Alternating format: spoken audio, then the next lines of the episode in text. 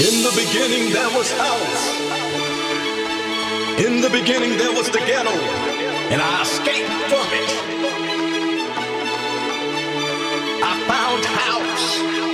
House music saved me. House music restored my soul. House music made me a different man. House music made me believe I can achieve and be anything